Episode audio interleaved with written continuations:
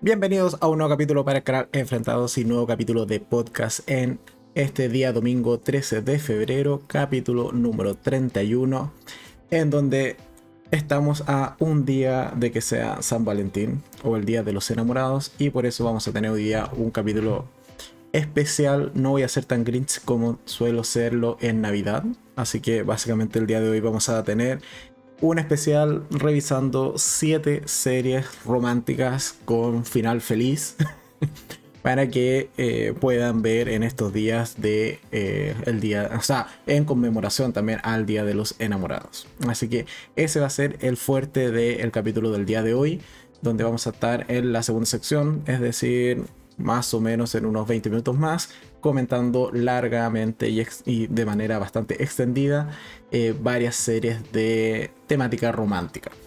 Y también, bueno, como siempre, vamos a tener la primera sección del podcast de, del podcast en general, que es el, resumen semanal, con qué eh, series o películas han pasado por el canal durante la semana, que es lo próximo que se viene, puesto que ya tengo programado casi toda la próxima semana, me falta solo el sábado, aunque ya más o menos tengo pensado qué video va a ser el del día sábado. Y después una tercera sesión eh, que venimos trayendo ya hace un par de podcasts, que es comentar qué tal me pareció el nuevo capítulo o el último capítulo que se emitió el domingo pasado de Euforia, que es el capítulo número 5. Y también qué tal me pareció el capítulo número 7 de Peacemaker, que se estrenó durante la semana. Así que eso es principalmente lo que tenemos para el podcast del día de hoy y comenzamos a saludar el chat puesto que este es un podcast que se hace en vivo con, eh, con la colaboración de quienes lo sigan en eh, YouTube los días domingo a las 8 de la noche. Entonces tenemos a Inés que ya llega al podcast el día de hoy. Hola, hola Inés, un saludo para ti. Eh, Luis también, hola, que sea un buen podcast. Como siempre, muchas gracias Luis. Espero que sea de el agrado de ustedes. Sobre todo de ti Luis, ya que no, como no te gustan las series ni películas de terror, espero que las románticas sí te gusten. y eh, Inés dice, eh, caso con Oscuro Deseo la vi completa. Oscuro Deseo fue eh, una serie que comentamos el fin de semana, es el fin de semana pasado o el podcast anterior. Y bueno, igual anda dejándonos en los comentarios Inés qué tal te pareció Oscuro Deseo. Para un poco salir de dudas si te gustó o no te gustó. Así que bueno, entonces, sin más dilación, vamos con la primera sección del podcast del día de hoy y comenzamos con el resumen semanal. Entonces tenemos que el día lunes, precisamente como eh, la acabamos de mencionar, estrené mi opinión respecto a la segunda temporada de Oscuro Deseo, que ciertamente me gustó, la encontré muy entretenida, me agradó bastante, es menos candente, por así decirlo, que la primera temporada. Y también es una eh, segunda temporada que a mi parecer debiese ser segunda temporada final de la serie, puesto que no le veo mayor sentido a que continúe la historia en una tercera. ¿Puedo equivocarme? Sí, pero yo estimaría que es una temporada final. Y ciertamente eh, me gustó, son 15 capítulos, si mal no recuerdo. Es una temporada larguita, pero son capítulos cortos también, o sea, eh, más o menos te compensa el número de capítulos con la duración de cada uno de ellos, porque son capítulos como de 30 minutos más o menos. Así que creo que vale la pena. A mí me gustó mucho la segunda temporada de Oscuro Deseo. Y incluso voy a llegar a extrañar ciertamente algunos personajes de esa serie, porque como he señalado, me parecen bastante memorables. Sobre todo los protagonistas. Por ahí va más o menos mi opinión. Eh, ¿Qué más? Eh, justo Luis dice, eh, obvio que me gustan las series y las películas románticas. Muy bien, entonces este va a ser un podcast que probablemente vas a disfrutar y conozcas al menos un par de series que probablemente hoy por hoy no te suenan de nada, pero que son bastante buenas en la temática de series románticas. Así que eso. Después el día martes estrené mi opinión respecto a A través de mi ventana, una película española que se estrenó en Netflix también hace un par de días atrás ciertamente es una película de romance adolescente que los comentarios de ese video han estado bastante candentes, así que eh, pueden pasar por ese video. Como siempre, los enlaces están abajo en la descripción, tanto de este directo que estamos haciendo ahora en YouTube, como posteriormente si eh, están escuchando este podcast simplemente en plataformas de podcast como Spotify o iBox. Siempre los enlaces están en las descripciones, así que pueden ir a ver por qué están candentes los comentarios. Sobre todo porque uno de los comentarios iniciales partió diciendo como vengo a eh, tirar o hacer hate de esta película. Y fue un comentario súper largo de Betina, así que me he entretenido mucho leyendo esos comentarios de a través de mi ventana. En sí la película creo que no está tan mal. Viéndola solo como película y no comparándola con el libro, puesto que no lo he leído. Y más que no está tan mal, es que no es tan tóxica la película como yo me lo esperaba. Así que al menos con eso me sorprende positivamente. Pero de que es bastante predecible y bastante estándar de lo que es un romance adolescente, eso también es verdad. Y no sorprende mayormente al espectador con algún giro inesperado, sino que se va muy a la fórmula de película tradicional de romance. Así que a grandes rasgos esa sería un poco mi resumen de la opinión de lo que comenté en ese video de el día martes. ¿Qué más? Inés, eh, solo para no, alejarnos tanto del tema de Oscuro Deseo, Inés dice, eh, muy bueno Oscuro Deseo, sí tiene bastantes escenas subiditas de tono, muy bien. Lo comentamos también el domingo pasado y también yo lo comento en los videos, cada uno de los videos que hay de Oscuro Deseo. Eh, pero son grotescas, vale, sí, estoy de acuerdo con eso. Son, se mantiene cierto respeto sobre todo a los protagonistas que participan de la mayoría de esas escenas. Y al menos yo terminé más enganchado con la trama, muy bien me alegro que te haya gustado entonces eh, las dos temporadas de Oscuro Deseo en esta maratón que probablemente te diste durante la semana. entonces, después tenemos día miércoles. Eh, estrené un documental, o mi opinión respecto a un documental, que creo que mucha gente debería ver. Y es El estafador de Tinder, que se estrenó también en Netflix y es un documental de más o menos una hora y media en donde nos muestra cómo un chico se estafa eh, realmente a través de la aplicación de Tinder. Y estafa a varias mujeres alrededor de Europa, o e incluso del mundo diría, pero principalmente el documental se centra en Europa. Y creo que es súper interesante, aun cuando sea algo malo, lo tengo claro, pero a mí, al menos como por el lado más economía o de finanzas, me parece súper interesante la forma en que este chico ha logrado estafar a tantas mujeres y, y ciertamente yo hubiese sido una víctima perfecta porque no le veía mayor fallo a su argumentación y a su forma de estafar a la gente, así que por ese lado es un documental muy interesante que vale mucho la pena verlo. Está en Netflix, se llama El estafador de Tinder. Así que totalmente recomendado ese documental. Después, el día jueves estrené opinión respecto a una película que ya se ha estrenado eh, hace bastantes semanas en Netflix, pero bueno, estaba dentro de mis pendientes y igual quería verla. Así que traje opinión respecto a Múnich eh, en vísperas de una guerra que es básicamente un año antes de que se desate la Segunda Guerra Mundial. Entonces vemos un poco las negociaciones entre Reino Unido eh, eh, y Alemania, eh, principalmente entre Hitler y el primer ministro de Reino Unido, que está bastante interesante. Es una película muy política, sí, pero aún así me parece súper interesante de verla para un poco también enterarte de cuál fue la previa a que finalmente se desatara la Segunda Guerra Mundial. Es una película que está en Netflix y se llama eh, Múnich en vísperas de una guerra, o al menos ese es su título en español.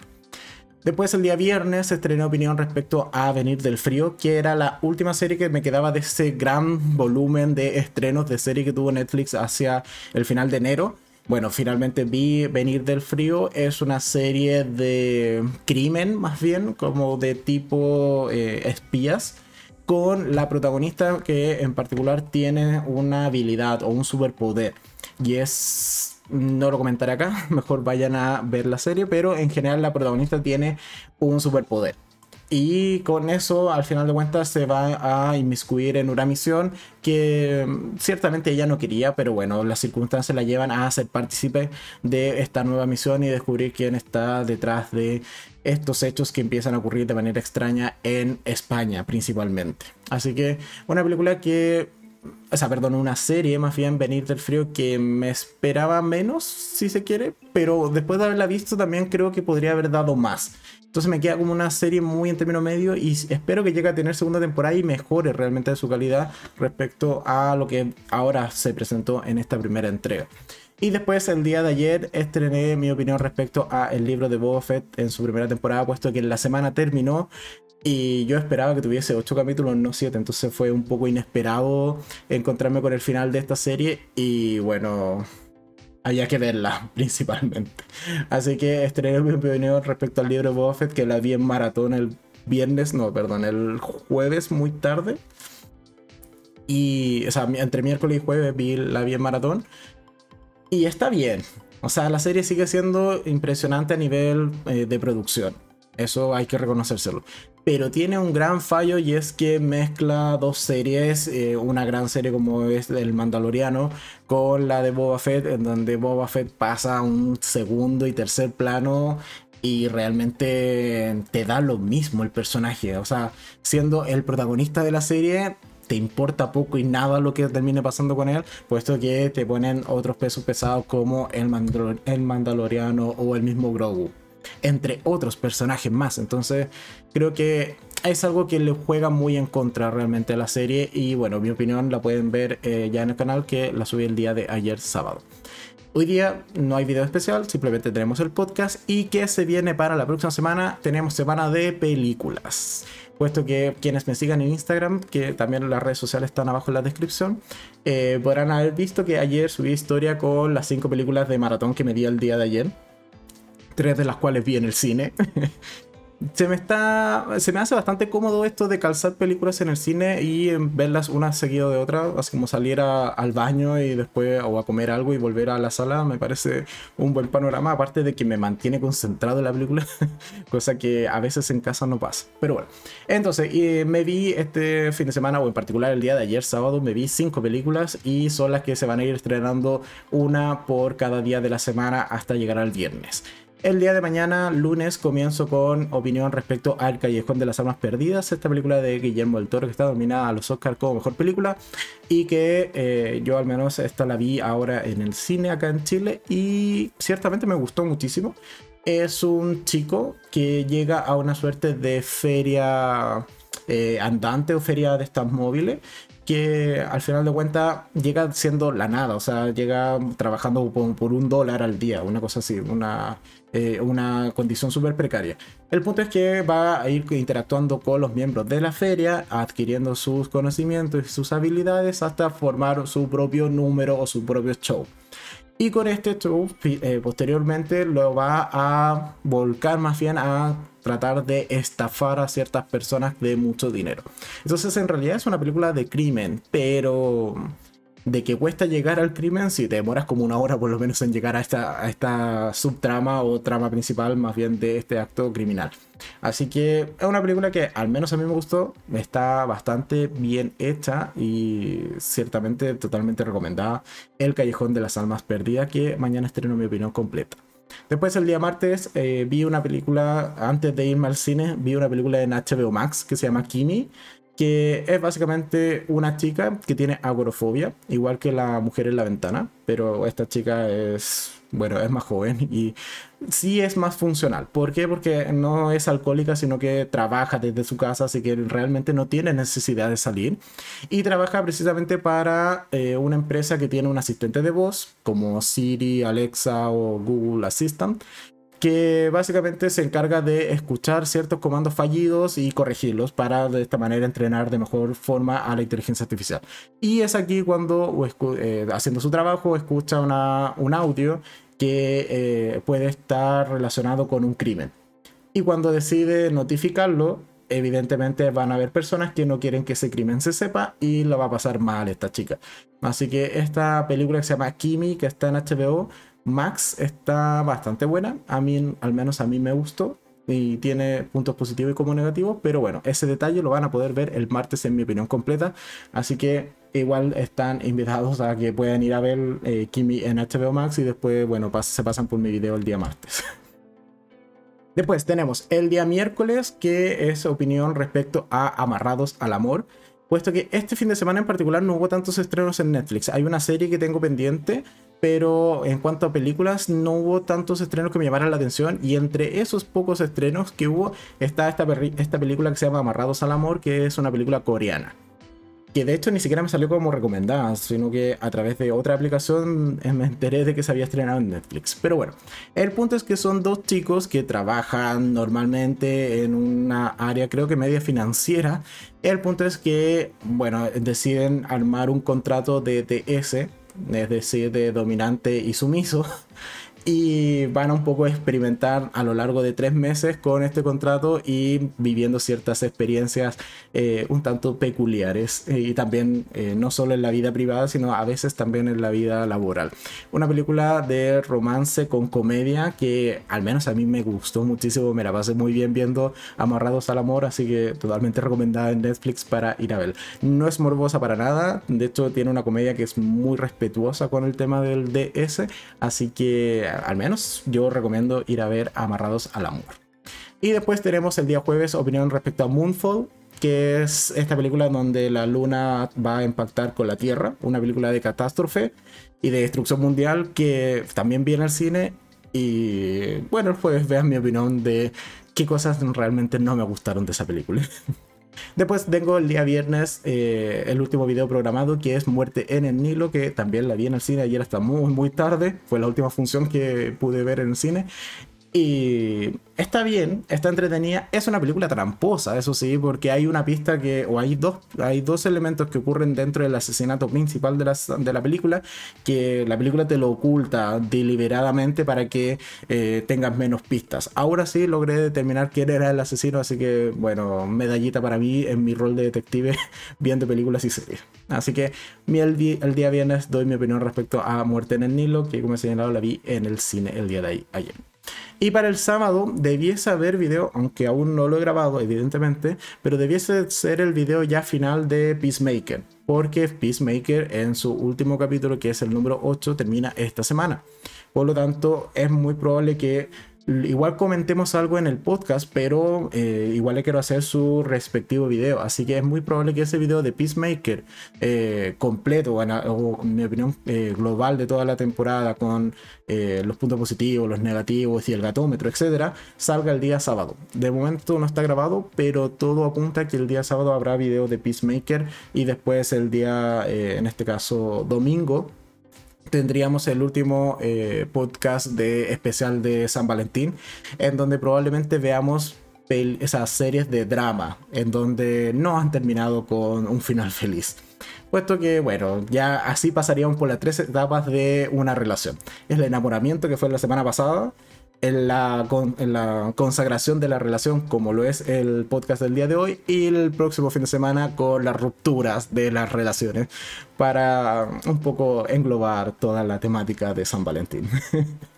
Y antes de seguir, vamos a leer el chat. Dice eh, Luis Gómez: dice, Pero en HBO se estrenó Rápido y Furioso 9 y la pude ver. Sí, el Rápido y Furioso 9 eh, efectivamente se estrenó en HBO Max y en el canal hay video hace ratito, así que es cosa de buscarlo en el canal y está mi opinión respecto a Rápido y Furiosos 9, que si no me equivoco es la de los imanes, o sea, la, que los autos tienen como una suerte de imanes que a mí me, me cargó, realmente odié esa, esa como cualidad o artilugio característica que tenía en esta película. Creo que es la de los imanes, ¿no es cierto? Pero bueno. Eh, a grandes rasgos recuerdo eso, que era un elemento que realmente me molestaba de la película. Eh, ¿Qué más? Inés dice, ¿has visto la serie china o coreana Dulce Hogar? Creo que es onda zombie o algo así. Eh, no, no es de zombie, es de monstruos, eso sí. Pero sí, sí he visto Dulce Hogar. De hecho, hay video en el canal respecto a Dulce Hogar. Está hace como un año más o menos, porque es como de inicio de enero del año pasado que está ese video. Y sí, es, o, diciembre, o finales de diciembre, por ahí más o menos está ese video de Dulce Hogar. Es buena, o sea, es buena serie, es quizá un poquito más lenta que mm, otras de terror o de gore incluso de Corea, como por ejemplo la de Estamos Muertos, que es más reciente. En este caso, Dulce Hogar es mucho más lentita y es básicamente eso, es un edificio donde hay monstruos. pero no recuerdo ciertamente por qué se generaron los monstruos. Parece que también era un tema de pandemia o algo así, o un virus, pero Ah, no me acuerdo cuál era el, argumento principal de esa serie, pero sí recuerdo de eso, de que había un grupo de sobrevivientes dentro de un edificio que tenían que un poco tratar de sobrevivir y eh, escapar de estos monstruos o de personas que se convertían en ciertos monstruos. Así que es una serie que a mí me gustó y tiene final abierto y en teoría debiese tener segunda temporada. Así que hay que ver eh, cuándo se podría llegar a estrenar, en este caso, eh, Dulce Hogar en Netflix, su segunda temporada, así que llega a tener como debería ser, porque como he señalado, tiene un final bastante abierto. Así que eso. Y bueno, con esto entonces terminamos la, eh, la parte de los resúmenes. Veamos qué es lo próximo que se viene o qué es lo próximo que se va a estrenar. Como siempre nos vamos a la aplicación de Netflix. entramos al perfil yo tengo varios perfiles. Bueno, tengo tres perfiles en Netflix. Entonces tenemos nuevo y popular y dentro de los próximamente tenemos que, bueno, Joven Ballander, que se va a estrenar ahora el 17 de febrero, es decir, en cuatro días más, o el jueves, el jueves, el jueves, el 17, ¿no? Sí. El jueves se estrena, ahí yo sigo teniendo la duda, porque si bien el joven Ballander o Wallander, eh, ya tengo video de su primera temporada, eh, no sé si esto que se va a estrenar es una película o es una continuación a la temporada o es una segunda temporada. No lo dice realmente la notificación de Netflix, así que igual la voy a ver porque ya hice video de respecto a la primera temporada, entonces eh, me llama la atención. Después tenemos que el 25 de febrero se va a estrenar, y lo vamos a anotar ahora, se llama eh, El Juego de la Fama. ¿vale? Es una serie de una temporada, dice la actriz más famosa de la India, desaparece y su búsqueda deja al descubierto las dolorosas verdades de su familia y de su vida, aparentemente perfectas. Mira, serie de India, así que me la apunto para el 25 de febrero que se estrena entonces el Juego de la Fama. ¿Qué más tenemos? Eh, Alguien está mintiendo. Esa ya la habíamos mencionado en el podcast anterior o el anteanterior. Que se estrena el 18 de febrero, también es serie. Y dice algo así como: Un castigo escolar reúne a cinco estudiantes muy distintos, eh, pero un homicidio y los secretos los mantienen, o sea, los mantendrán unidos hasta que se resuelva el misterio. O sea, tenemos adolescente y un asesinato. Listo, marcada para verla. Y, eh, ¿qué más? ¿Qué más tenemos? Que esta serie me llama la atención, que se estrena este viernes, no sé si la veré, pero es Madres Paralelas. Dice, dos madres solteras se hacen amigas cuando dan a luz al mismo día en un hospital. Desde ese instante la conexión que comparten transformará su vida. Se me parece mucho la trama de Madre solo hay dos, hay que decirlo, pero bueno, igual la vamos a ver y eh, después de eso ya nos saltamos a marzo, así que por ahora hasta acá dejamos los estrenos de la semana eh, o de las próximas semanas, en este caso de Netflix. Y también se estrenó eh, Toy Boy y cuando la iba a ver, realmente me puse a, a mirar los capítulos que tiene y la primera temporada es larga y ahí recordé por qué no lo había visto. y es porque, claro, la primera temporada, solo la primera temporada tiene 13 capítulos y cada capítulo dura una hora. Entonces fue como, no, gracias. Eh, y la segunda temporada, que es la que se estrenó hace poquito, bueno, son capítulos más razonables, son capítulos de 40 y largo minutos, no de una hora y son solo 8. Así que Ahora recordé por qué no había visto la primera temporada de Toy Boy. Es porque evidentemente es muy larga y tiempo no es precisamente uno de mis mayores recursos. o algo que me sobre, por así decirlo. Entonces, e, eso llevó a que nunca viese esa serie y creo que ya no lo voy a hacer. así que, bueno, entonces, habiendo ahora terminado definitivamente la primera sección del podcast de hoy, que son más o menos las 8.23, mira, buen cálculo, más o menos le había dicho a Caco que como hasta ahora iba a terminar la primera parte. Pero bueno. Entonces, a lo que nos conlleva el día o a lo que nos eh, atañe el día de hoy, que son las series románticas, para celebrar de cierta forma el, Día de los Enamorados o San Valentín. Entonces nos vamos a pasar a la vista de eh, yo la tengo puesta como podcast adicionales, pero bueno, la vista de presentación de cosas para mostrar imágenes y así en caso de que lo estén viendo en el, en el directo de YouTube. Entonces, vamos a arrancar con la primera serie romántica. ¿Y cuál fue la... cómo es que más bien tomé este ranking, o más que ranking, cómo hice esta selección de series?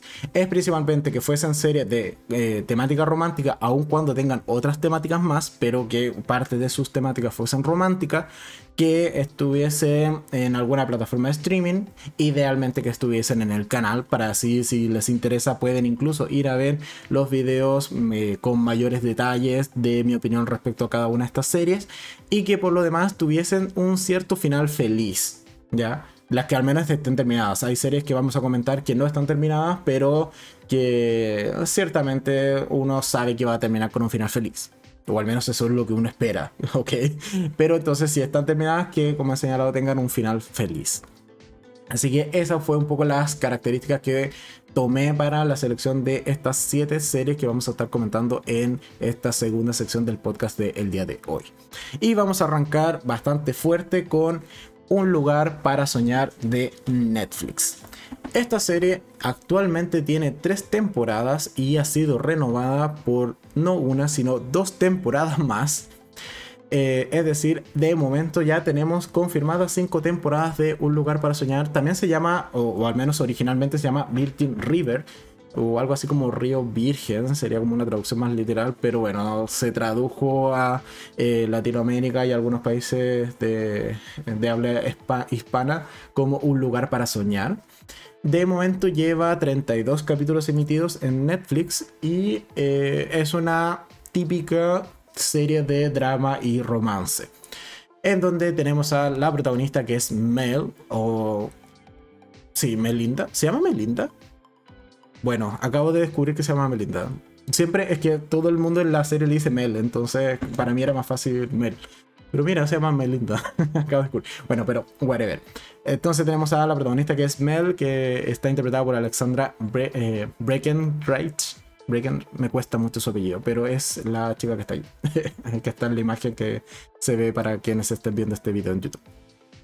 Entonces tenemos a Mel, que es una enfermera que llega al pueblo de Bridget River en la primera temporada, un poco intentando escapar de la ciudad. O sea, ya está harta del estrés de la ciudad y también porque tiene muchos problemas personales y muchos duelos no tratados que al final de cuentas dice, mira, mejor en vez de superarlo, seguir a terapia, yo me voy a un lugar que sea para soñar, haciendo un guiño al título de la, de la serie, pero al final de cuentas decide escapar a este lugar que es muy maravilloso que es Virgin River, en donde va a conocer a Jack, que está interpretado por Martin Anderson, y ciertamente se van a enamorar. O van a empezar a tener esta suerte de coqueteo inicial que a lo largo de las temporadas ha ido avanzando. Así que en general es una serie que se siente muy noventera o con este ambiente muy de historia de pueblo, historia bastante contenida, en donde a veces los mayores problemas es que no pueden ir al siguiente pueblo por medicamentos. Entonces es una trama muy ligera, muy de romance. La química que hay entre los protagonistas es maravillosa. A mí me encanta realmente Mel con Jack. Creo que hacen una muy bonita pareja. Y en sí creo que la serie ha evolucionado bien. Eh, tenemos personajes bastante característicos dentro de ella y yo al menos recomiendo totalmente para ver porque hace es de estas series que te llenan el corazón, te hacen eh, volver a eh, creer que puede existir el amor o al menos añorar algún tipo de relación como la de Mel y Jack. Así que es de esas series bonitas que te llenan el alma. Y vamos a comenzar en fuerte en este caso con las series románticas en este podcast del día de hoy y por eso traje en primer lugar a Un lugar para soñar. Vamos a ver los comentarios. Inés dice, eh, no me gustan las series o películas románticas, prefiero suspenso, terror. Eh, sorry, pero veré alguna, eh, veré si alguna me tinca o le llama la atención. Yo lo comparto. Yo, de hecho, una de las categorías que menos videos tienen son las de románticas, tanto películas románticas como series románticas en el canal. Hay otras que tienen bastante más. Bueno, drama. Pero es que ya lo he comentado en otros podcasts. La categoría de drama, por el lado de película y por el lado de series, sí es la categoría que más contenido tiene pero porque drama es, es básicamente todo lo que no quieras ponerle otra categoría. Entonces es como la categoría por defecto. Y es por eso que al final casi todo termina siendo un drama. Sí, casi todo termina siendo un drama si no es comedia. Entonces, bueno, son cosas que pasan. Pero en, particular a, mí tampoco me gustan tanto las series ni películas románticas. Las veo cuando se estrenan en Netflix o se estrenan en alguna plataforma que sigo. Pero no son de mi preferencia ideal. O sea, me gusta mucho más el, eh, también el, horror o el terror eh, o la ciencia ficción incluso. Entonces, bueno. Eh, pero bueno, una muy buena recomendación si es que están en parejas o están solos y quieren volver a creer en el amor. Bueno, Virgin River o Un lugar para soñar en Netflix vale totalmente la pena. Ya son tres temporadas, son 30 y largos capítulos de 40 minutos más o menos. Así que tiene formato estándar y se la pasan bien. O sea, todavía recuerdo el final de la segunda temporada que es bastante impactante. No me gustó cómo arrancó la tercera, pero bueno, son detalles, son cosas que pasan y al menos ya vamos a eh, ver o poder continuar viendo esta historia por una cuarta y una quinta temporada de momento. Así que si Netflix le sigue yendo bien con esta serie, probablemente sigamos aquí hasta convertirnos en una Grey's Anatomy. No, no lo creo, pero bueno. Lo siento, es que, ok en especial de romance no podía no mencionar Grey's Anatomy. No la vamos a tocar en mayor profundidad, pero había que al menos hacer la mención honorífica. Entonces, ah, y por cierto, eh, también, no solo porque menciono Grace, porque esta serie en particular tiene muchos eh, actores que han trabajado en Grey's Anatomy. Así que eh, de ahí también venía un poco la conexión. Y si no han trabajado en Grey's Anatomy, han trabajado en la saga de, de Vampire Diaries. Así que bueno, son cosas que pasan.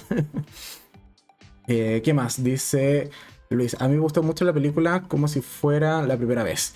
Yo de películas románticas sé casi nada, absolutamente nada, porque no es mi género favorito para nada, no creo que son demasiado melosas y demasiado de final feliz para la vida para la vida misma, entonces en ese caso cuando quiero un poco subirme el ánimo, dejar de estar tan apesado, eh, tan bajoneado de ánimo, prefiero ver una comedia más que ver o comedia romántica pero no romántica propiamente tal. Entonces, ahí probablemente si siguen mencionando eh, películas en el chat, lo voy a leer, sí, pero yo de haberlas visto es muy probable que no las haya visto.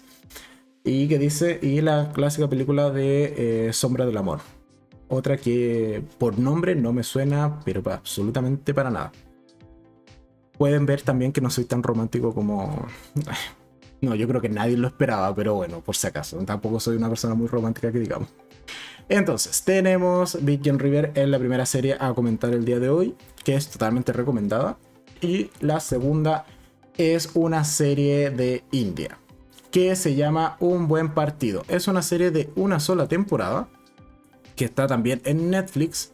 Y básicamente es una serie de una chica que tiene que elegir a un buen partido, que un poco le impone en su familia, para que se case, un poco siguiendo la tradición de India, y por lo tanto va a tener que elegir entre eh, una suerte de primer amor o este amor eh, que encuentra en la universidad, un, individuo que ciertamente es bastante bueno, pero no es del todo de su gusto y que evidentemente se lo impone su familia, y un tercer chico que es bastante atractivo, es bastante canchero, pero no es tampoco del todo del agrado de la familia. Así que, bueno, va a tener un poco que elegir entre tres, eh, tres eh, pretendientes y es una serie que al menos a mí me gustó muchísimo. Es muy tiernita, pero también tiene esto de que, aun cuando le están imponiendo casarse a la protagonista, que es... Eh, se llamaba Lata, o no, no, Lata es de otra serie.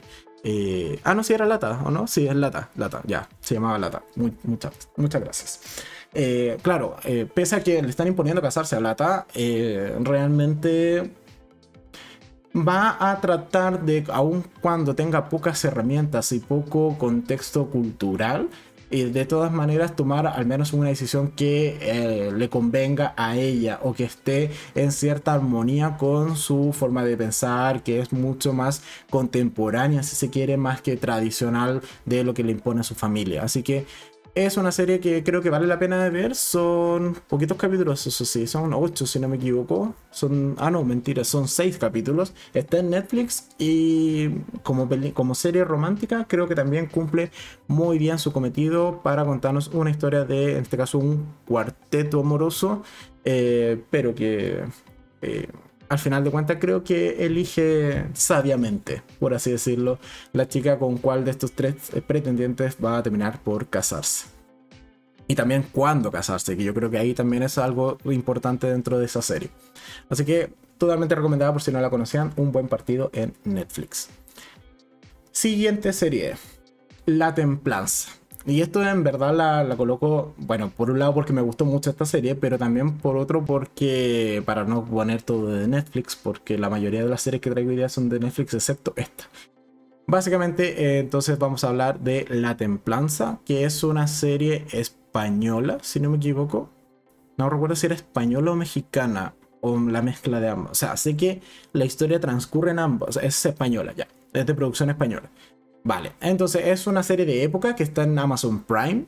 Son en este caso 10 capítulos. De, eran capítulos largos, como 50 y largos minutos por capítulo y que como he señalado está eh, o es una eh, en este caso una serie de época está ambientada más o menos a la segunda mitad del siglo XIX ¿ok?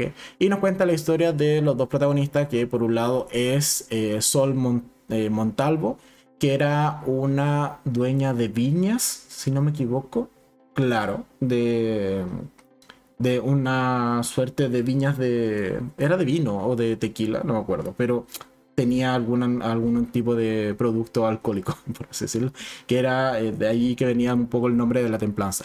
Y por otro lado tenemos a Mauro Larrea, que es un empresario, por así decirlo, eh, ¿él era el mexicano? Sí, él era el mexicano.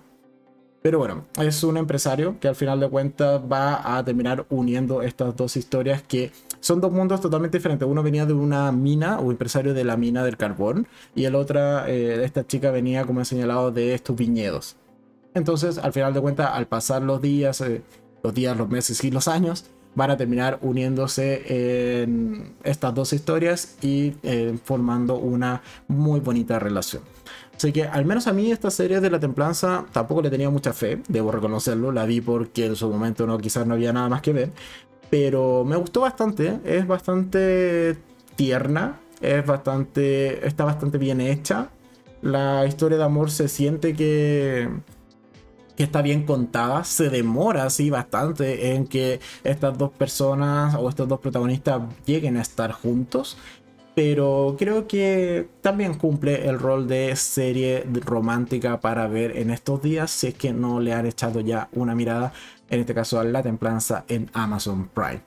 Así que al menos yo la recomiendo totalmente.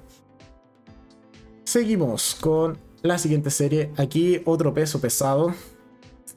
Pensé quizás en dejarla para la próxima semana con estas series más tormentosas, más de drama, más que de romance. Pero como les señalé al inicio de esta segunda sección, son, o las series que estamos comentando hoy, son series que al menos tengan un final feliz. Feliz aquí también es muy entre comillas, pero bueno, al menos eh, tiene un final, un buen final para las protagonistas. En este caso estamos hablando de Feel Good, que tiene dos temporadas y un total de 12 capítulos que están en Netflix. Son temporadas cortitas de 6 capítulos cada uno. Que según eh, IMDB en realidad es una serie de comedia. Yo digo que no, que no es comedia. Que una de las protagonistas haga stand-up no implica que la serie sea de comedia. Es más, es una serie mucho más cargada al drama y mucho más en torno a este romance o a esta relación romántica que van a tener las dos protagonistas. Ya por un lado tenemos entonces a Maeve, que es, eh, se interpreta a sí misma, es decir, Maeve Martin hace de su propia eh, o, contando su propia historia dentro de esta serie. Y por otro lado tenemos a Charlotte Ritchie eh, interpretando a Georgia, a George que es esta chica que, de la cual Maeve se enamora profundamente, pero el problema que tiene Maeve, que es una historia bastante, en este caso, parecida a la de Euforia, y es que Maeve también es adicta a las sustancias ilegales. Por lo tanto, va a pasarlo mal, va a tener varias recaídas a lo largo de la serie y eso va a complicar bastante la relación con George. Así que en realidad es una historia, como he señalado, bastante dura, a veces bastante cargadita emocionalmente. La segunda temporada tiene momentos que realmente te, pueden llegar a sacar una lagrimita, pero es una serie que también gran parte de ella se basa en esta relación, en cómo dos personas que saben que están dañadas pueden llegar igual a funcionar como una pareja o, llegar a tener una relación relativamente sana, que probablemente igual van a terminar en terapia, pero al menos lo están intentando. Así que una serie que al menos a mí me encanta, me la pasé muy bien. Eh, no es una serie quizás para maratonear, quizás hay para verla un par, de, un par de capítulos, dejar descansar el cuerpo y retomarla los días siguientes. Pero en sí, eh, yo creo que vale mucho la pena ver Feel Good si no la han visto tiene, como he señalado, momentos que son brutales. Hay un monólogo en uno de los stand-up que hace Maeve, que es casi el final de la, de la primera temporada, o es el capítulo previo al final, al final de la primera temporada, que es brutalísimo. Realmente te deja mudo y con ganas de simplemente llorar. Así que, como he señalado, tiene momentos que son muy buenos y también una relación que es muy linda entre eh, George y Maeve en Feel Good Netflix. Así que una serie también totalmente recomendada. Y dentro de los pesos pesados de, este, eh, de esta serie que estamos comentando el día de hoy, que tienen temática romántica. Seguimos con la número 5, si no me equivoco ya. Otra de las series que cuando pienso en serie romántica, esta está siempre allí junto a Virgin River o Un lugar para soñar. Es en este caso Love Alarm en Netflix. Es una serie coreana, así que aquí tenemos un drama de, los potentes. Son, es una serie con 14 capítulos y dos temporadas, o separada más bien en dos temporadas, en donde, bueno, no tiene mucho sentido que mencionen las los protagonistas, ¿no es cierto? Pero vamos a intentarlo. Entonces tenemos a eh, eh, Jojo, que es la protagonista de, de esta serie. Y a ver, retomando o recapitulando es una serie coreana, es serie adolescente coreana de romance, en donde en una suerte de realidad alternativa o distópica se ha creado una aplicación en el celular que es una suerte de Tinder pero más evolucionado. ¿Por qué?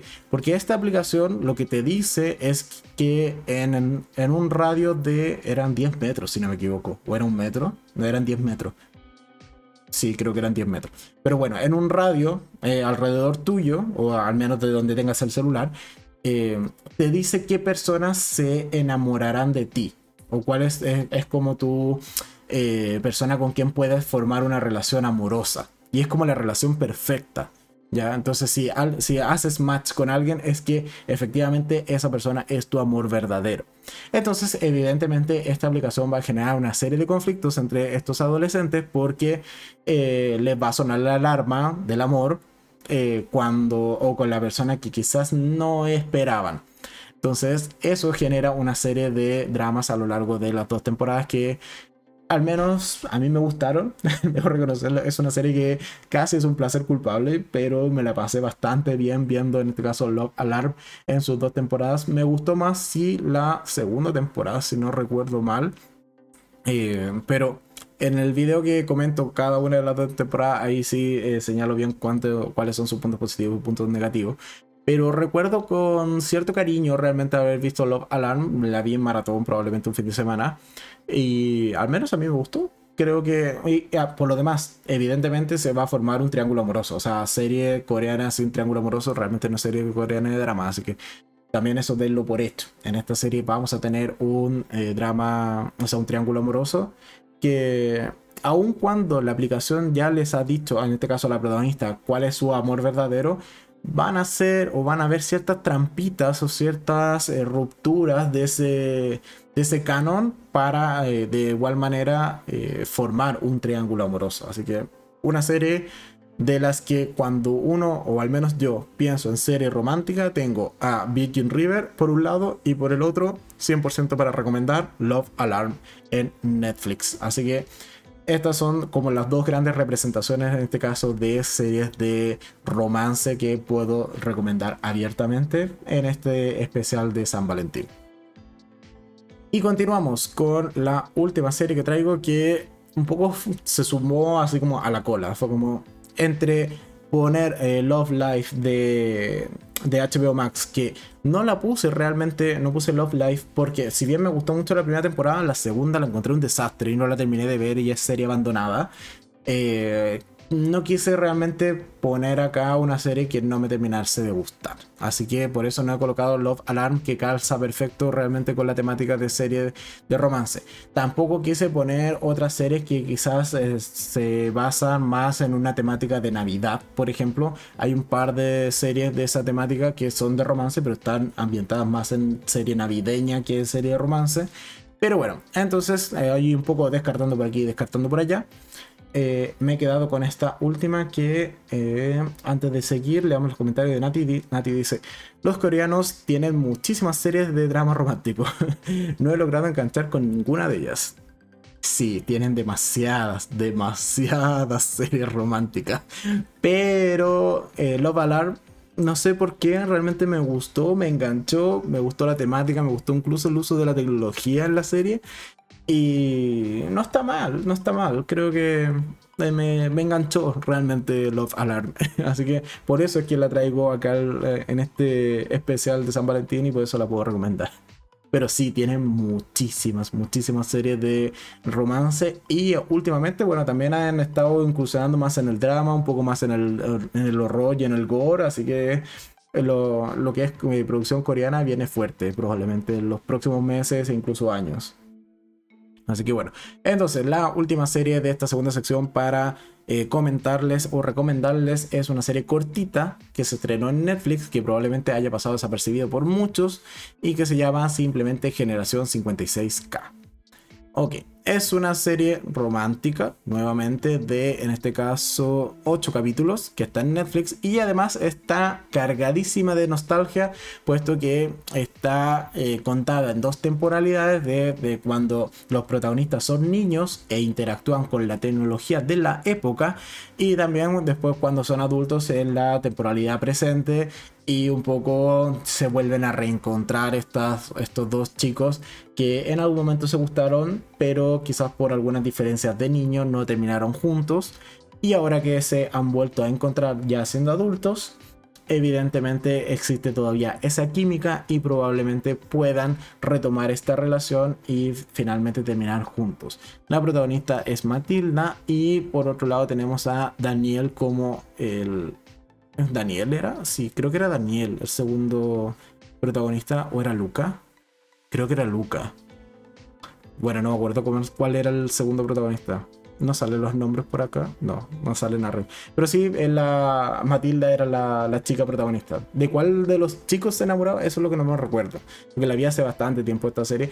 Y al menos a mí me gustó. Como le he señalado, pasó quizás sin pena ni gloria por Netflix pero creo que está bien hecha. Es una historia bastante tierna. En los protagonistas tienen buena química. Es una pareja que se ve bien en pantalla. Así que al menos a mí me gustó. Así que la recomiendo totalmente ver, en este caso, Generación 56K en Netflix. Como he señalado, 8 capítulos cortitos, pero que vale mucho la pena. Y con esta última recomendación, esta séptima recomendación, terminamos o damos por terminado la segunda sección de el capítulo del día de hoy. Espero que les haya gustado, que hayan eh, conocido nuevas series que quizás no eh, conocían anteriormente o nunca se las habían recomendado. Haciendo un poco la recapitulación, tenemos Un lugar para soñar en Netflix o Virgin River, que es su nombre original. Tenemos Un buen partido también en Netflix, que es serie india o de origen indio. La templanza en Amazon Prime. Eh, tenemos también Feel Good en Netflix. Eh, Love Alarm, también en Netflix, que es serie coreana en este caso. Y por último, Generación 56K, que es serie también de Netflix y es de origen italiano. Sí, era italiana. Esa es italiana, en este caso, Generación 56K. Así que eso en cuanto a esta última, esa, perdón, esta segunda sección. Y ahora nos vamos a la última parte del podcast del día de hoy. Vamos a tomar un poco de agua porque aquí me voy a ir. Tengo que también prepararme emocionalmente para lo que se viene, puesto que fue fue un lunes brutal, hay que reconocerlo. Así que vamos, vámonos con calma. Ok, entonces, última sección del podcast del día de hoy comentemos qué tal estuvo el capítulo 5 de Euforia. Ok, A ver, aquí vamos a hacer algo primero. Vamos a poner un poco de silencio. Vamos a hacer un minuto de silencio por la dignidad de Ru en este capítulo. Ok, ok, ok, ya, dejémonos de broma. A ver, capítulo 5 de Euforia. Mi primera reacción al terminar de ver el capítulo fue, por favor, dejemos todo de lado y démosles un maldito premio a Zendaya por este grandísimo capítulo que se mandó. Es una joya realmente el capítulo 5 de Euforia. Es magnífico. Es brutal, es rápido, está demasiado bien actuado. Eh, vemos la decadencia total del personaje de Rue. Lo vemos tocar fondo como nunca antes la habíamos visto tocar fondo. Ya habíamos visto quizás ciertas confrontaciones del personaje de Rue con otros personajes, con su madre, con eh, algunos amigos. Pero que todo eso estuviese condensado en un solo capítulo era algo que no habíamos visto es yo creo uno de los capítulos más brutales que tiene Euforia, eh, o que al menos yo recuerde de Euforia. Eh, realmente me encantó el capítulo, tengo muchísimas ganas de verlo de nuevo, probablemente lo vea de nuevo ahora terminando el podcast eh, y después vea el capítulo 6, pero realmente vale mucho la pena ver incluso solo el capítulo 5, o sea, entendiendo un poco de contexto, así como teniendo este amigo que te dice, mira, antes de que veas este capítulo, lo importante o lo que debes saber es que Rue está en una relación con Jules, eh, Jules, o sea, es una adicta que ha recaído constantemente y eh, en el capítulo anterior se un poco se quebró de nuevo esta relación, puesto que Jules, la pareja de Rue, se enteró de que ha vuelto a recaer en el consumo de drogas. Le das ese contexto y que se siente a ver solo este capítulo, ya va a entender por qué tanta gente ama y adora esta serie y por qué tiene el nivel que tiene. Dicho eso, vámonos por partes. Eh, ¿Qué más? A ver, Nati en los comentarios dice: eh, Nos habíamos quejado de que los capítulos anteriores estaban lentos. Y ¡pum! Ahí tienen. sí, nos habíamos quejado. Yo quizás no tan lento, pero ah, bueno, en comparación al primero, que el primero también tiene como bastante momentos fuertes eh, o que son más emocionantes. Claro, el resto de los capítulos han ido un poco como sembrando toda esta calma antes de esta gran tormenta que fue el capítulo 5. Pero bueno, entonces, eh, el contexto ya lo tenemos. Jules se entera, en este caso, de que Rue ha recaído en las drogas y en vez de confrontarla, decide hacer algo que quizás no nos esperaba, o yo al menos como espectador, no me esperaba para nada que Jules fuese a contarle a la madre de Rue directamente qué estaba pasando con su hija. Entonces el capítulo arranca cuando tenemos en este caso a Rue eh, totalmente desatada.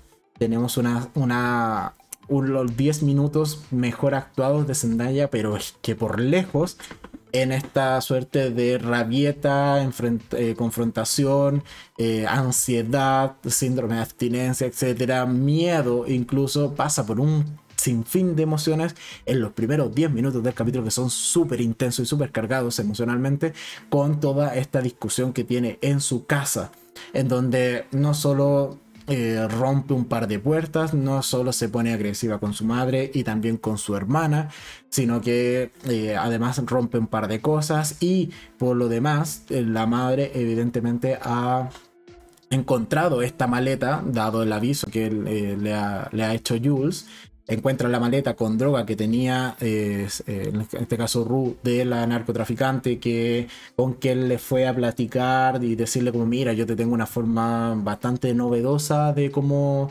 ganar dinero y con casi cero riesgo.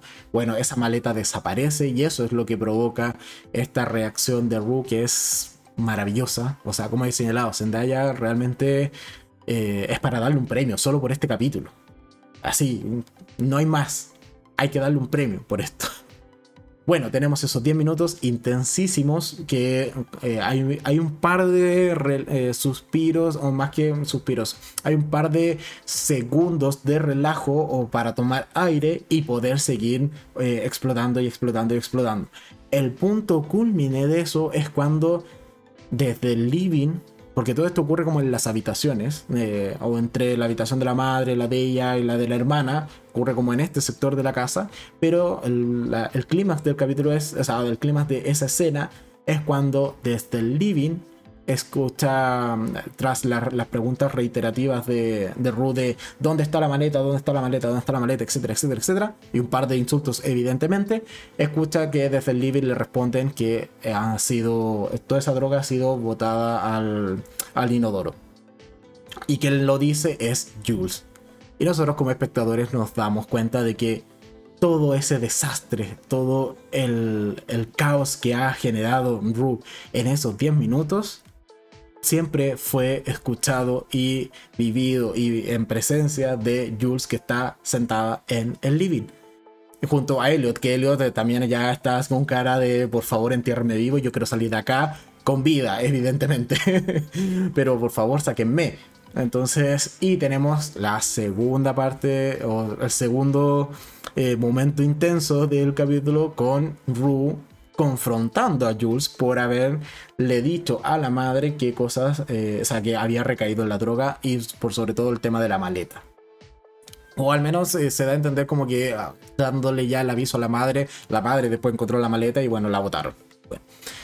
Y también tenemos esa escena entonces desgarradora, en este caso con Rue y Jules. Eh, que francamente Ru da por terminada la relación y yo creo que es una forma que va a costar muchísimo o debiese costar muchísimo que se vuelva a retomar.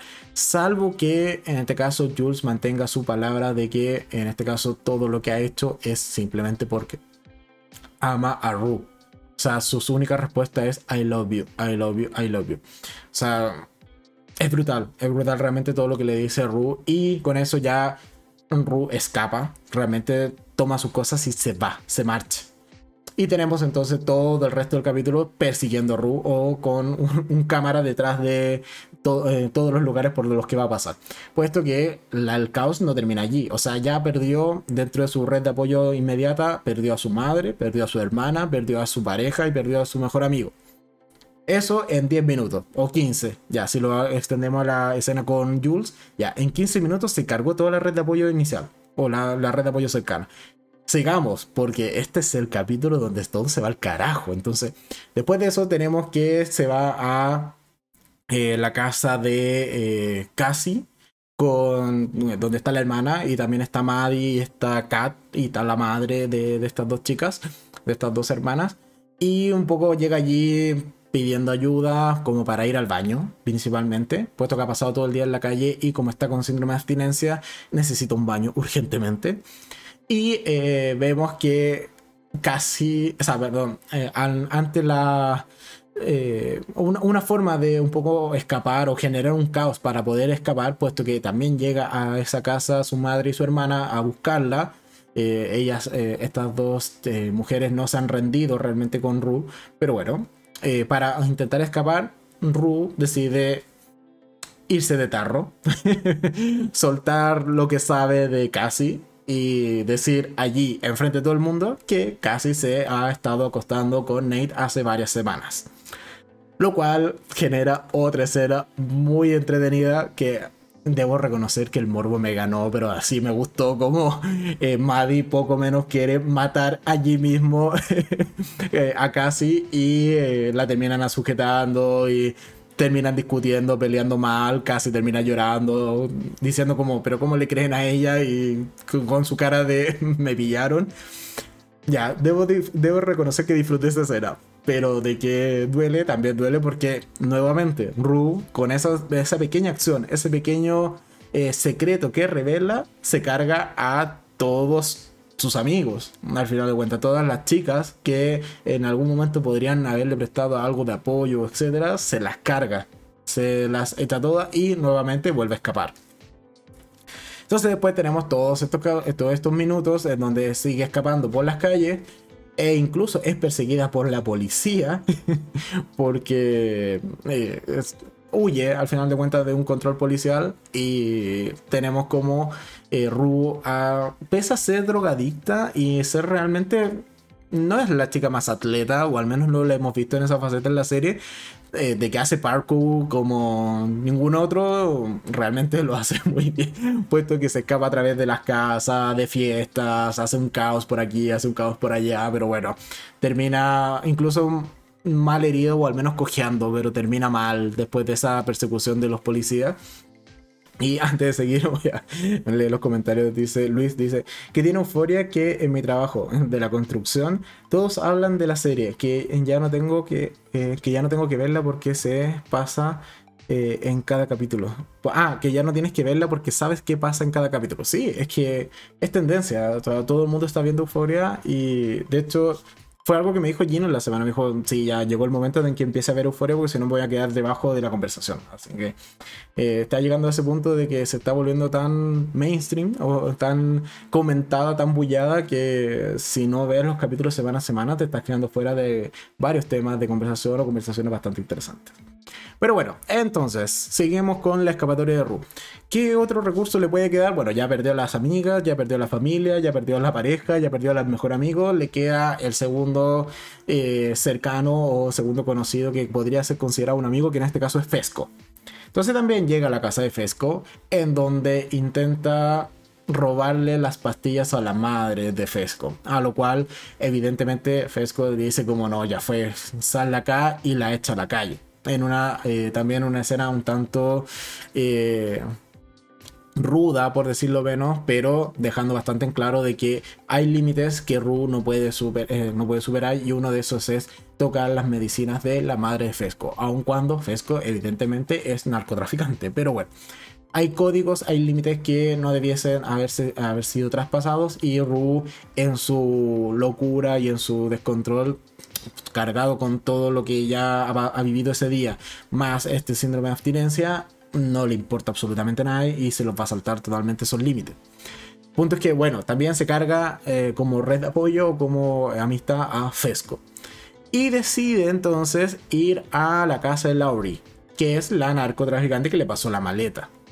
Aunque antes de eso, evidentemente no puede ir así como con lo opuesto, que es un buzo y una polera, eh, y decirle como no, es que mi madre descubrió la maleta y la botó a la basura y se fueron tus 10 mil dólares. Evidentemente no puede hacer eso, sino que eh, va a tener que llevarle algo a cambio. Y incluso se mete a un par de casas a robar.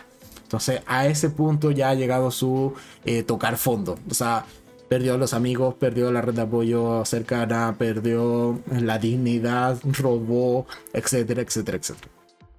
Y bueno, finalmente llega entonces a esta casa, le entrega un par de chucherías que él logró robar, un par de joyas, un poco de dinero en efectivo. Y al final de cuentas tiene como esta conversación que es ciertamente inquietante con Laurie. Porque lo último que, lo último que subimos de Laurie es que después de pasarle la maleta le dijo, mira, si tú no me traes de vuelta eh, los 10 mil dólares más las ganancias, eh, yo al final de cuentas conozco gente a quien te puedo vender y no la vas a pasar bien al final de cuentas, pero yo mi dinero lo voy a recuperar. Entonces, sabiendo que está ese precedente, tenemos todas estas escenas con Laurie que son muy, muy tensas. Y también eh, vemos como, eh, sobre todo esta escena en latina, cuando ya decide quedarse esa noche allí, en este caso Ru, que al final de cuentas eh, incentiva ciertamente, pero igual termina siendo una decisión de Rue traspasar su última barrera, que es en este caso inyectarse algo. Porque siempre eh, lo consumía ya sea eh, jalándolo o simplemente tomándose alguna pastilla. Pero en este caso traspasa otra barrera más que no había hecho antes y es inyectarse en este caso morfina. Entonces, en conclusión, tenemos un capítulo 100% centrado en Ru. Tenemos un capítulo donde vemos la decadencia total del personaje, la ruptura total del mismo. Eh, perdiendo todo apoyo, todo eh, conexión con el resto de los personajes. Es un tocar fondo totalmente del personaje de Ru. Y te queda con este sentimiento de desolación. Porque después la ves sola realmente en el mundo literalmente sola y un poco a, esperar qué es lo que va a pasar en el capítulo 6, que visto un par de imágenes, no he visto los trailers, no he visto el trailer del capítulo 6, pero sí he visto un par de imágenes y tiendo a pensar solo por esas imágenes que va a estar más centrada en las consecuencias en el resto de los personajes que en el de en la misma Ru. Espero que igual algo se toque de Ru, pero siendo súper sincero, me esperaría incluso al capítulo 7 para volver a retomar con Ru. Me gustaría que un poco dejasen como este de esta desaparición o este dejemos descansar un poco el personaje de Ru porque ya fue un capítulo súper intenso. Yo al menos no necesito de nuevo que en este caso me muestren de nuevo qué está pasando con Ru. Ya pasó por todos sus eh, personajes de apoyo, en este caso como personaje. O sea, Ru pasó por su familia, pasó por sus eh, amistades, pasó por su relación amorosa, pasó por Fesco, pasó por Laurie. O sea, ya tocó todos los, todas, las, todas las subtramas que involucran esta temporada. Por lo tanto, me gustaría que dejasen descansar el personaje de Rue y viésemos las consecuencias en el resto de los personajes. ¿Qué pasó con Jules? ¿Qué pasó con Elliot después de que Rue abandonó la casa? ¿Qué pasó con las chicas? Eh, ¿Qué pasó con esta amistad entre Cassie, Maddie y Matt? O sea, Nate, perdón.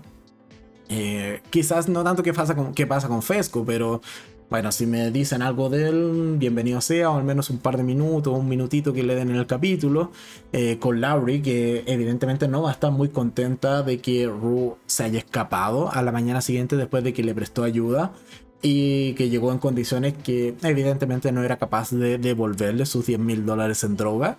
Entonces, son cosas que me gustaría ver, pero ahora en este capítulo y que, como he señalado, dejasen quizás descansar al personaje de Ru hasta el capítulo 7 y el 8, que probablemente va a ser el final de temporada. Eh, ¿Qué más? Eh, en los comentarios dice: Hola, hola, volví. Pensé que no llegaría. bueno, bienvenido Ángel a lo, que va quedando de, de podcast el día de hoy. Pero bienvenido nuevamente, como siempre. Así que eso en cuanto al resumen del capítulo. Me gustó o no me gustó. Es evidente que me gustó el capítulo. Es un magnífico. Realmente como les he señalado. Para quienes nunca hayan visto Euforia y que quizás no les interese o que no sea como el tipo de serie de Euforia, yo creo que sí es recomendable hacer lo que les decía adelante o hace un rato atrás. Es como darle un poco de contexto. Dile como, mira, los dos personajes que vas a ver ahora en este. Y muéstrenle el capítulo, a eso voy. Es como para sentarlos y hacerlos ver es solo este capítulo 5 que vale muchísimo la pena. Y es darles un poco de contexto. Es como, ¿quién es Rue? ¿Quién es Jules? y ¿Cuál es el conflicto que se ha generado?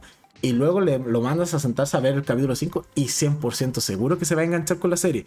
Porque aun cuando sí es la...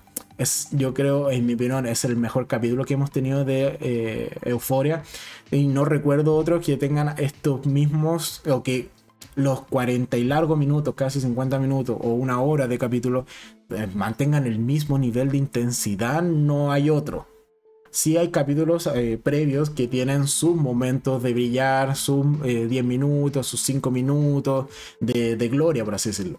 Pero tener un capítulo que de prácticamente una hora, en donde el capítulo completo es una maravilla, es algo que muy pocas series lo logran y Euphoria lo logró pero con un sobresaliente realmente en el capítulo 5. Así que es un capítulo que se puede ver por sí mismo, sí, yo creo que sí, dándole un poco de contexto a la persona que nunca ha visto la serie, pero que vale la pena echarle una mirada porque es un magnífico capítulo. Yo tengo muchas ganas de verlo de nuevo.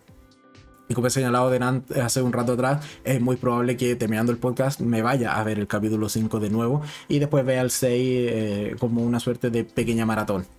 Así que eso, ¿qué más tenemos en los comentarios? Dice eh, Ángel, dice, ups, tanto tiempo y no he visto euforia. Mira, pero es un poco lo que señalaba Ángel.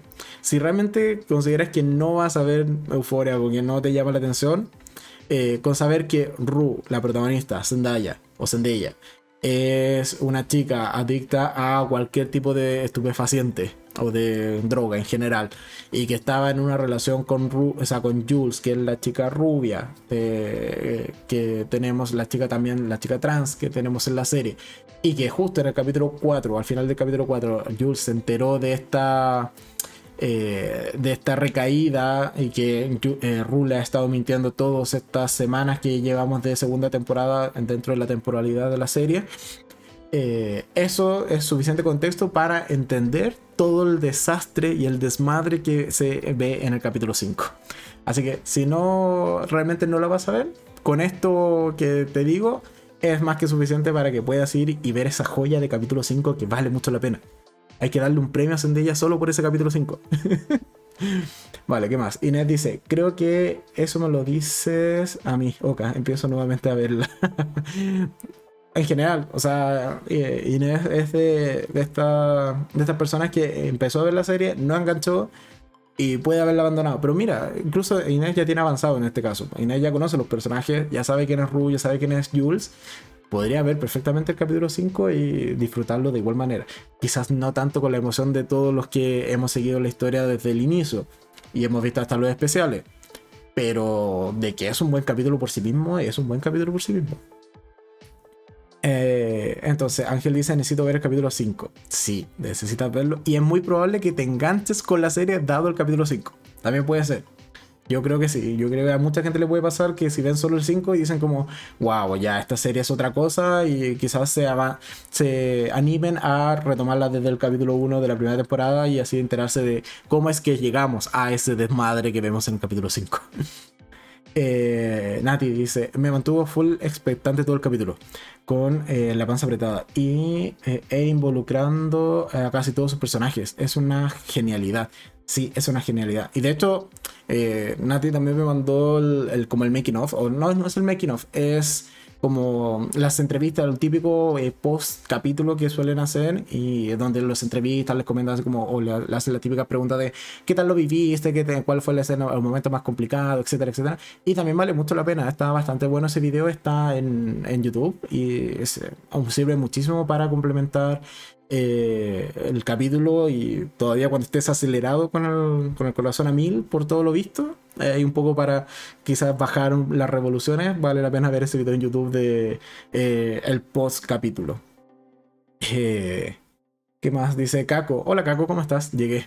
Caco, te dije 8 y cuarto, o 8.20. Vas como casi una hora tarde. Lo típico de cuando siempre acordamos alguna hora, usted siempre llega tarde. Bueno, no, me esperaba menos. Estamos hablando de, estamos ya casi por terminar el podcast, Caco, en todo esto. Pero estamos en la última sección, estamos comentando qué tal me pareció el capítulo 5 de Euforia, que es brutal y debería de hecho, tú también deberías ver Euforia, Caco. Trataré de convencerte. Ya te convencí de ver The Handmaid's Tales, aunque la dejaste ahí después de la primera. No, creo que viste solo la primera. Deberías también retomarla. Pero eh, Euforia es otra serie que deberías ver. Y como te comenté hace un tiempo atrás, es una serie que también debiese ver tu hija, pero cuando tenga un par de añitos más. vale. Ay, perdón. Son cosas que pasan. Yo ya te conozco y igual te quiero así. vale. Entonces, en general, el capítulo 5 sí, me gustó muchísimo. Es una genialidad, como dice Nati en los comentarios. Eh, vale totalmente la pena. Y esperemos que tengamos... Yo me esperaría que quizá al final de temporada... No... A ver, seamos sinceros, no creo que el resto de los capítulos que quedan, es decir, 6, 7 y 8, eh, sean del mismo nivel o de la misma intensidad, porque lograrlo sería casi imposible. O sea, ya, ¿qué más le podría pasar? No, creo que tengan la, misma, tengan la misma intensidad, pero sí creo que quizás el 8 puede tener eh, momentos clímax o momentos importantes con cada una de las otras subtramas. Y eso es lo que al menos yo me esperaría para que me quede, eh, me quede en este caso conforme con un final de temporada a la altura. Porque si no, me puede pasar un poco lo que me pasó con Peacemaker, que luego lo comentaremos. Eh, pero que eh, comienza muy bien o tuvo un gran clímax y después se siente como si se fuese desinflando. Espero que con Euphoria no pase, porque creo que el capítulo 5 ha dejado la vara muy alta y evidentemente yo me esperaría un capítulo 6 más tranquilo, quizás con más drama del resto de los personajes. El 7 también un capítulo quizás más tranquilito, renuevo, retomando un poco lo que eh, los ejes principales de lo que podría llegar a ser el final de temporada en el capítulo 8. Entonces, al menos eso es lo que vislumbro para el resto de los capítulos. Eh, hará caso. Ya, yo creo que eso solo lo dices vivo porque tú nunca me haces caso. Pero bueno, aquí ha quedado registrado que Kako, ahí está, de hecho, ahí se ve ese mensaje que Kako me, hará caso. Te cobraré la palabra Kako. Y Ángel dice, eh, lo mío entonces no fue tan grave. Llegué antes que tú, eh, mejor amiga. sí, ha llegado antes que Kako. Lo cual tampoco es tan difícil. Llegar antes que Kako es relativamente fácil. Pero bueno. Entonces, eso con Euphoria. Me gustó, me encantó el capítulo 5. Voy a verlo de nuevo. Eh, me he decidido, algo que no suelo hacer, pero voy a ver de nuevo el capítulo 5. Entonces, eso con Euphoria. Esperamos que los capítulos que vengan sean de muy buena calidad, igual que este aunque como ya he señalado, quizás no, vayan a estar a la misma altura o al mismo nivel de intensidad y de drama, pero creo que, eh, o esperaría que fuesen buenos capítulos también los que quedan. Y por último, ya para ahora sí, ya casi ir cerrando el podcast del día de hoy, nos vamos a pasar a otra serie de HBO Max, que en este caso es Peacemaker, que estrenó su capítulo 7, penúltimo de temporada. Y es capítulo cortito, es de 40 y largo minutos, es como 43 minutos, una cosa así, es bastante cortito el capítulo. Y creo que es lo justo y necesario que necesitábamos para este punto en la serie. Puesto que si es el capítulo previo al final de temporada, creo que cierra bastante bien la subtrama principal y ya nos deja la trama principal para el final de temporada. Entonces en el capítulo 7 básicamente lo que vemos es cómo eh, se enfrenta finalmente eh, Peacemaker o Chris, más bien, eh, que es su nombre real, cómo se enfrenta a su padre, su padre, padre abusivo, su padre xenófobo, racista, etcétera, etcétera, etcétera, un pésimo individuo. Y finalmente en este capítulo vemos cómo se tiene que enfrentar a él. También enfrentarse al hecho de que algo que no veíamos venir, o, quizás sí, sí, ciertamente sí lo veíamos venir, pero que no se había mencionado o no se había mostrado de manera explícita en la serie, y es que en este capítulo vemos qué es lo que realmente ocurrió con el hermano de, de Peacemaker cuando eran niños, eh, cómo es que eso lo marca eh, para el resto de la vida y en particular, como he señalado, lo que vemos entonces es cómo se va a enfrentar finalmente a su mayor demonio en la, vida, que es su padre. Adicionalmente tenemos, bueno, el resto de los conflictos del equipo que un poco han visto la traición de, en este caso, oh, ¿cómo se llamaba? Es la que tiene un apellido extraño. Basement. Ah, ¿dónde está? -A. Pacemaker. PA. Ah, ah, lo vi, lo vi, lo vi. Ahí está, Peacemaker. Con la traición que tenemos en el capítulo anterior de eso, Adebayo. Adebayo. Lo dije al revés. Ya, de Adebayo. Adebayo. Que bueno, ahora sale un poco a relucir a la luz en este capítulo de las consecuencias al respecto. Vale, ¿era esperado? Sí. Tenemos eh, también una baja dentro del equipo, no mencionaré cuál para no ser spoilers o spoilers mayores, pero hay una baja en el equipo que ciertamente me lo voy a venir. Creo que era un personaje que nunca me terminó de gustar. Eh, sí me gusta mucho más, no sé, el personaje de Hardcore o el mismo Peacemaker me ha gustado bastante lo que es la serie. Así que, bueno, un capítulo correcto. Eh, tiene un buen nivel. No es el mejor, pero sí tiene, tiene puntos que son eh, rescatables. Momentos que son emotivos, momentos de cierres de duelos que eh, evidentemente había que cerrar en algún punto eh, para mejorar o hacer crecer a ciertos personajes. Así que por ese lado también bastante acertado. Y yo me vislumbraría que el final de temporada va a ser bastante brutal, bastante sangriento y grotesco incluso porque ya vemos cuál es esta famosa vaca que están ordeñando estas mariposas extraterrestres. Bueno, ya la vimos, tiene mal rollo, eh, es muy grande y como toda criatura que tenga esas dimensiones, evidentemente va a estar rellena de una, alguna sustancia muy desagradable y muy viscosa probablemente. Así que yo me esperaría por lo menos un final de temporada sucio, por así decirlo. Vale. Eh, ¿Qué más? Cago dice, oye, qué mentiroso. Cago, yo nunca miento, mucho menos en vivo eh, acá en el canal. Así que eso en cuanto a Peacemaker. ¿Me gustó el capítulo? Sí, me gustó. Creo que tiene, es lo justo y necesario que yo al menos me esperaba para un capítulo 7. No pido más, tampoco pido, o sea, sí pido más, pero bueno, no hubo más. Pero tampoco pedía menos. O sea, creo que es como señalado lo justo y necesario y me esperaría que el final de temporada sí sea bueno. Además que eh, hay muchos comentarios respecto a que el capítulo 8 es uno de los mejores, así que esperemos que esté a la altura. Y que por lo demás creo que incluso va a haber un par de cameos que son de importancia, así que eh, ojalá que ese sea el caso y tengamos un par de cameos que... Porque hasta ahora a los miembros de la Liga de la Justicia solamente los han mencionado. Así que me gustaría que quizás alguno de ellos apareciese. Quizás no por costo, pero bueno, en, pedir no hay engaño o que al menos otro miembro del Escuadrón Suicida también apareciese. Yo creo que eso sí es mucho más factible. Así que, y también considerando que eh, se está pensando hacer otra serie también spin-off de otro miembro del Escuadrón Suicida, así que sería como el momento preciso para incluirlo en el final de temporada de esta y después de, allí sacar el resto de la serie. Podría ser eh, un, buen camino a seguir. Así que eso cuanto a Peacemaker, como ya les señalaba eh, anteriormente en este mismo podcast, el día sábado debiese haber, eh, o debiese yo subir el video de qué tal me pareció el final de temporada, o más que nada la serie en general, es, decir, video estándar de review. Y bueno, el domingo igual podemos darnos un par de minutos para comentar más en detalle o incluso con spoiler qué tal me pareció el final de temporada.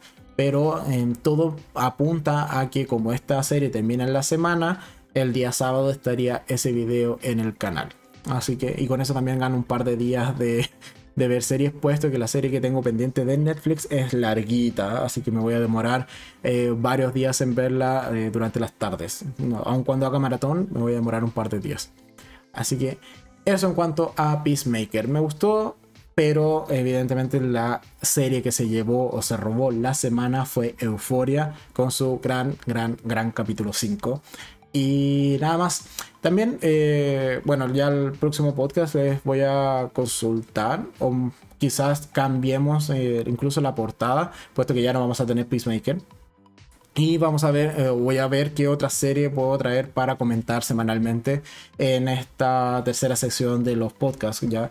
Porque Euphoria todavía tenemos un par de semanas más pero Peacemaker se acaba y estoy actualmente viendo otras series semanalmente, así que ahí puedo incluir alguna de ellas y así le vamos haciendo seguimiento semana tras semana. Así que nada más que agregar por el día de hoy. Espero que les haya gustado este eh, podcast de 13 de febrero con un especial de series románticas, especial de San Valentín. El próximo fin de semana debiese ser series no tan, no tan románticas, sino más bien series de drama con varias parejas que se han roto y que quizás no tengan un final feliz, puesto que así completamos la trilogía de especiales de San Valentín tenemos ya los enamoramientos y toda la parte fogosa de la relación con el, podcast anterior. Eh, o con estas series que denominamos para no ver con tus padres o series picantes. el día de hoy que tenemos este especial de series románticas y bueno, ya he mencionado que entonces el tercer especial sería series con relaciones rotas o algo así. Ahí me inventaré algún, eh, alguna palabra que pueda resumirlo de manera más simple, pero allí va apuntando lo que comentaríamos entonces el próximo fin de semana. Eh, ¿Qué más?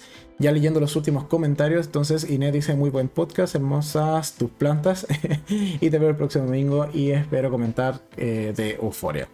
Muchas gracias Inés y a todos los que participaron del podcast de hoy eh, comentando eh, o dando su opinión en el chat en vivo, que esa es parte de la gracia que tiene este formato y un poco porque al menos a mí también me gusta hacerlo cada fin de semana y así interactúo con ustedes de manera mucho más directa.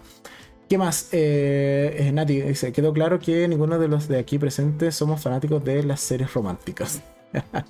Sí, eh, Luis era fanático de series románticas. Espero que alguna de las series que le, o sea, que presenté hoy día sí le haya gustado y se anima a verla y después pueda comentar en un siguiente podcast qué tal le pareció. O comentar en el mismo video de la review que haya en el canal respecto a esa serie. Así que Yo en cualquier parte que comenten y contribuyan a esta comunidad, eh, me doy por pagado. ¿Qué más? Eh, Ángel dice, buen podcast, quería estar cuando hablaste de las series románticas. bueno, el podcast siempre queda resubido y también ya en más o menos una hora se sube a eh, lo que es eh, Spotify, iBox y otras plataformas de podcast por si simplemente quieres escucharlo. Y que yo creo que te va a interesar porque una de las series románticas que comentamos fue precisamente Un buen partido. Así que yo esperaba que estuvieses allí, pero bueno, no, no estabas. Pero sí, una de las series que comentamos fue Un buen partido. ¿Qué más? Eh, Luis dice, buen podcast, que sea una buena semana para todos. Lo mismo digo, muchas gracias Luis, muchas gracias a todos y que todos tengan una muy buena semana. No se vayan sin darle me gusta a este video, que eso siempre ayuda, así que eh, dejen un buen me gusta a este capítulo. Y ya para ir eh, cerrando, tengo que apretar por aquí. Así que eso, ¿qué más? Últimos comentarios, o si no, ya nos vamos despidiendo. Eh, creo que sí, ya estamos todos. Vale. Entonces, muchas gracias a todos. Nosotros nos vemos entonces mañana en un nuevo capítulo normal, 8 de la noche, hora de verano del canal. Eh, con este caso película o review de película que mañana toca la eh, película de El Callejón de las Almas Perdidas, esta película de Guillermo del Toro que ciertamente es bastante recomendable, así que si no, no la han visto y tienen oportunidad de ir a verla al cine antes que salga del cine, es totalmente recomendada, ir a verla en eh, dicha instancia. Así que, sin más que agregar, yo me despido. Muchas gracias a todos y nosotros nos vemos entonces mañana en un nuevo capítulo. Adiós. Chao, chao.